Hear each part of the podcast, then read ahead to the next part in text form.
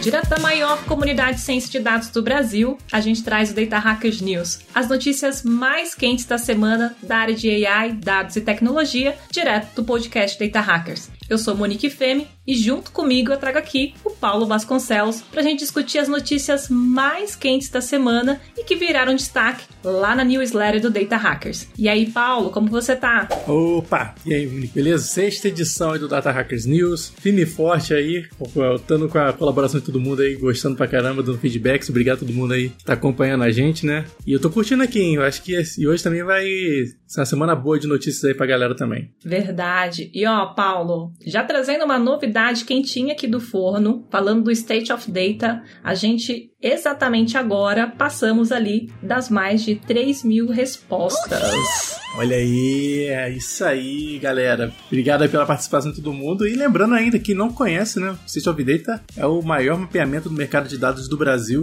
Então a gente aí tá falando de mapear o mercado de pessoas que trabalham com dados inteligência artificial, ciência de dados, big data, data engineering, enfim, todas essas buzzwords, essas áreas aí que envolvem a área de dados. Então, 3 mil é uma marca legal, que a gente é, comemora com certeza, mas estamos longe ainda do objetivo da gente desse ano, que a gente quer chegar ali a 5 mil respostas para essa edição do State of Data, mas já agradecer a participação de todo mundo que contribuiu até agora. E dá tempo ainda, né? Lembrando que dá tempo de você participar se você ainda não teve a chance. É só entrar no stateofdata.com.br barra podcast, que aí você vai poder fazer a sua participação. E lembrando que se você tentou, ah, eu fiz uma, comecei a fazer a pesquisa, deixei de fazer para fazer outra coisa aqui. Se você voltar pelo mesmo dispositivo que você estava respondendo, você recupera todas as respostas que você fez. Não precisa começar tudo de novo, não. Olha!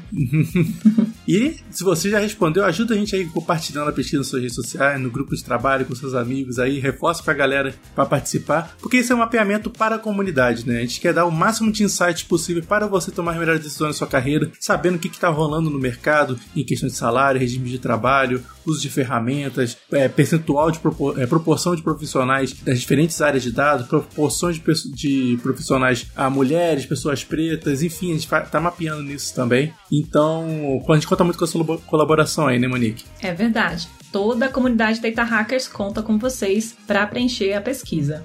E ainda dá tempo.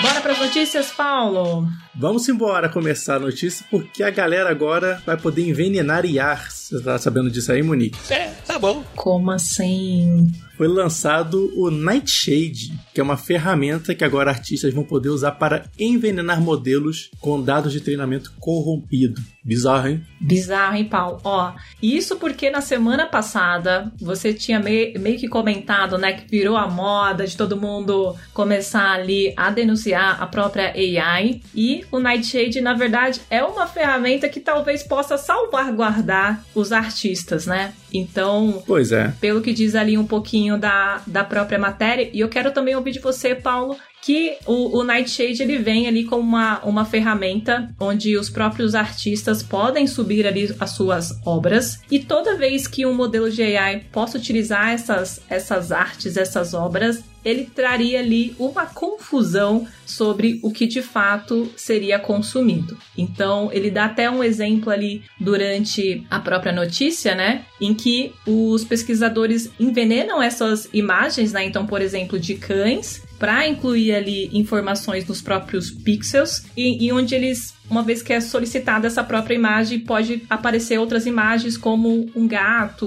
ou algo nesse sentido, né? Exatamente. Mas Paulo, minha dúvida é como que funciona tudo isso, né? É, o modelo, esses tipos de modelo que você usa para atrapalhar, confundir IA, é, esse, é um tipo de abordagem que se chama de adversarial. Olha. Que é você utilizar uma técnica para confundir a IA. E existem muitos exemplos tá, que a gente já teve no, no passado. Teve um que ficou famoso, que se você, é, antigamente, divisão computacional, que sofre muito dessa questão adversarial, para saber, né? Se, tipo assim, sei lá, imagina uma visão computacional num carro. Uhum. Você precisa de técnicas adversariais para garantir que, por exemplo, a imagem, o carro não vai confundir uma pessoa na rua com uma faixa de pedestre que pode passar por cima, sabe? Uhum. então existem essas técnicas para garantir que isso não aconteça. teve várias famosas. Teve uma que uma pessoa fez que se você colocasse um, um sticker específico na imagem, modelos de detecção de objeto iam sempre achar que aquela imagem era de uma frigideira ou de uma torradeira, alguma coisa assim. Era torradeira, exatamente torradeira. Então, é, isso é uma coisa antiga, isso aí eu tô falando de 5 anos atrás, 6 anos atrás. É engraçado, engraçado eu falar antigo uma coisa de 6 anos atrás, né? Como se fosse outro milênio, né?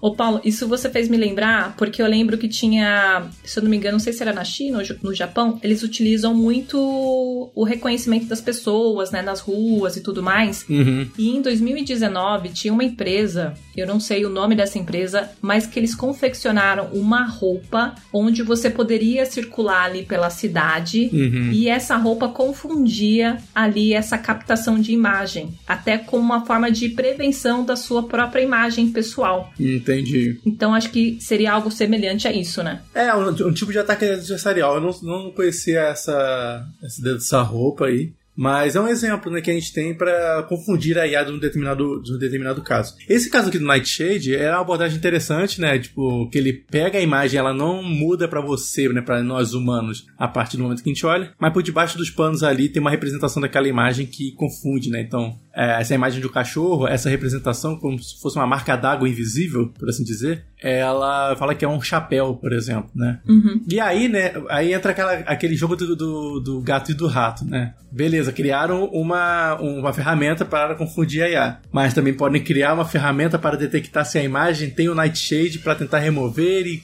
e Olha, entendeu? Uma ferramenta para detectar a ferramenta para poder usar os dados em IA e tudo mais. Mas assim, eu acho que cada vez mais essas abordagens adversariais é, vão ser utilizadas. Eu imagino que tenha formas menos intrusivas, por assim dizer, na imagem para você se proteger os seus dados, as suas obras de arte, o seu conteúdo de, de copyright, de direitos autorais, do que você precisar passar por esse tipo de ferramenta. Mas é uma boa alternativa que a gente tem aí no mercado para proteger pessoas aí que a gente já viu várias pessoas que não gostam de ver suas artes sendo usadas como base de treinamento para as inteligências artificiais. Né? E o mais legal dessa própria matéria é que eles falam sobre essa questão do, do avanço né, do próprio chat GPT e, e, dos usos dos modelos, né? E onde esses artistas também antes tinham suas obras publicadas em vários canais, em, em vários lugares, e que agora olham para isso de uma maneira muito mais né, de, de precaução para que não tenha ali por detrás de todas essas tecnologias modelos que possam é, utilizar suas obras para gerar outras obras, né? Exato. Mas acho que a gente ainda começa em uma guerra, né, Paulo? Vamos ver como que vai, como que vai fluir tudo isso daí nos próximos capítulos, né? Exatamente.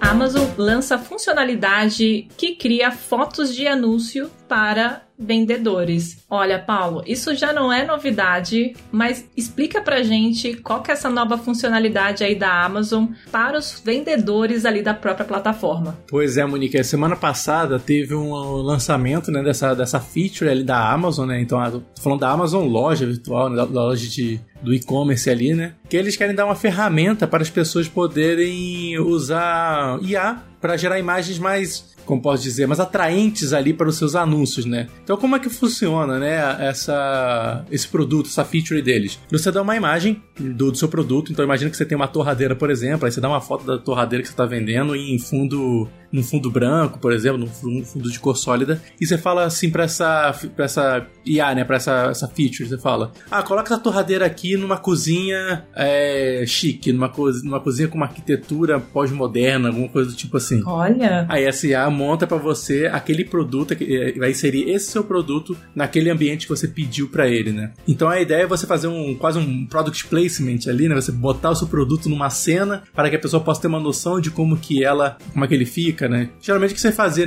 antes disso era contratar uma empresa que fazia esse tipo de trabalho, pegava uma imagem na internet, ou você chegava na sua cozinha, botava ali a, a torradeira e tirava uma foto. Então é legal, uma feature bacana assim de você ter. A minha preocupação, né? O medo que eu tenho é do quanto essa, essa nova imagem pode tirar as características principais do produto. Né? Então, por exemplo, uma coisa que, que tem um, um exemplo ali é de uma garrafa, essa garrafa tem um texto nela, né? Bonitinho. Nos exemplos que trouxeram aqui, esse texto não mudou. Sei lá, a imagem tem lá um, a marca, tem o nome da marca. E a marca não foi mudada na imagem gerada. Então, pode ser que não, não mude, não, não, dê problema nenhum, mas assim, fico, é uma preocupação que as pessoas têm que ter do quanto que a imagem gerada pode mudar as características fundamentais do produto a ponto de você perder cara, o que, que é o produto que eu tô comprando afinal de contas, sabe? É, é isso aqui mesmo e tudo mais. Então, vamos ver como vai ser utilizado aí, né? Vamos é, aguardar aí pra ver se a gente vai ver mais produtos com fotos bonitinhas aí, no ambiente tudo bem feito ali. Mas é uma feature legal de você ver no e-commerce direto pro cliente final, né? Eu gosto muito de ver esses produtos novos sendo criados assim. É, e a gente já começa a ver também essa onda das próprias plataformas de melhorar a experiência ali do usuário, né? Então, a partir do momento que eu estou disponibilizando um produto dentro dessa plataforma que eu quero vender, quanto o que, o que eu tenho ali de, de diferencial para que eu possa tá nessa plataforma e não em outras plataformas, uhum. vendendo também a mesma solução, né? Exatamente. Vamos ver aí o que a gente consegue trazer aí para as próximas frentes, né?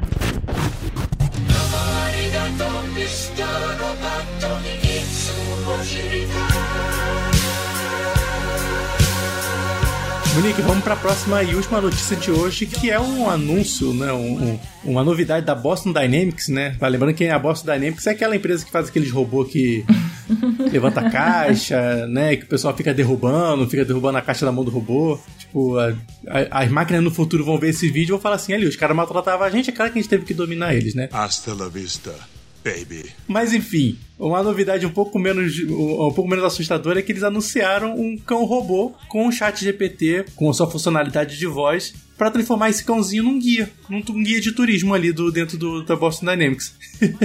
é, e aí a generativa utiliza esse cão robô, né, que cria esses personagens ali diferentes e que falam com cada um da sua maneira e entende o que as câmeras veem. Para quem participou aí do Detal, né, ele teve esse robozinho chamado Spot, ele teve no, no Detal. Sim. E a gente começa também a ver as funcionalidades que a gente tem trazendo ali para os próprios, próprios robôs, né? Então é, é, super comum hoje em dia a gente participar dos eventos de tecnologia e a gente ter ali um cão robô, mas a gente nunca sabe qual é a funcionalidade que o próprio produto possa trazer, né, Paulo? Exatamente, assim, é legal esse essa feature, foi um essa parceria entre a OpenAI e a Boston Dynamics já aconteceu alguns meses atrás, mas só agora eles anunciaram o lançamento desse robozinho ali, né? Que é aquele robô cachorro deles famoso. Eles botaram um chapéuzinho dele, botaram uns olhinhos ali. E ele consegue replicar diferentes personalidades, por assim dizer, né? Ele tá usando a, voz, a feature de voz, né? A funcionalidade de voz do chat GPT.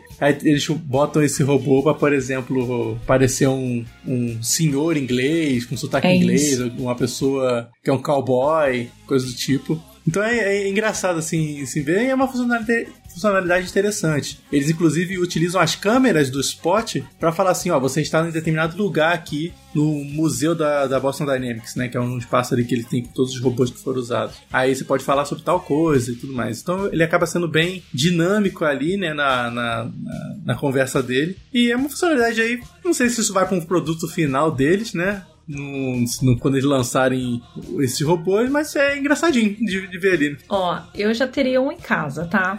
Porque o meu filho, ele adora cachorros, animais e tudo mais. E para ajudar na funcionalidade de casa, eu teria um desse que não daria problema, poderia ter ele ali, né? Uma amostra cultural, na verdade, onde eu poderia personalizá-lo. Então, vamos ver aí os próximos avanços, né, Paulo? É, depois daquele episódio do Black Mirror lá do cachorro com metralhadora que sai matando todo mundo, eu não quero um, um doguinho desses aí não, velho. Deixa o meu com o meu poodle aqui mesmo, tá tudo certo.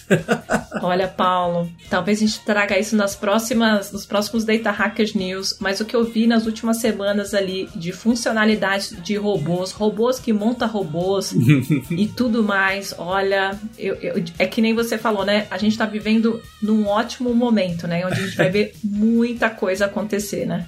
Exatamente.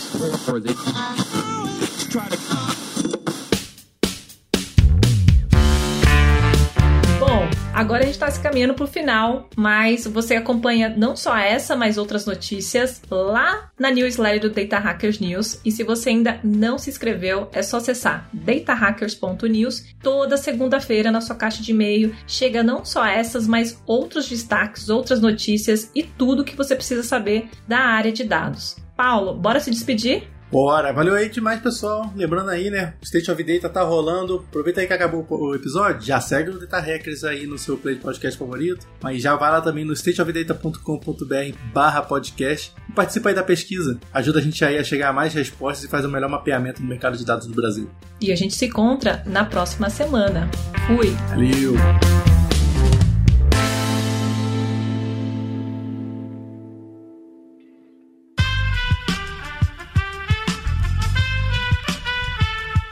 Podcast foi editado por Aerolitos Edição Inteligente.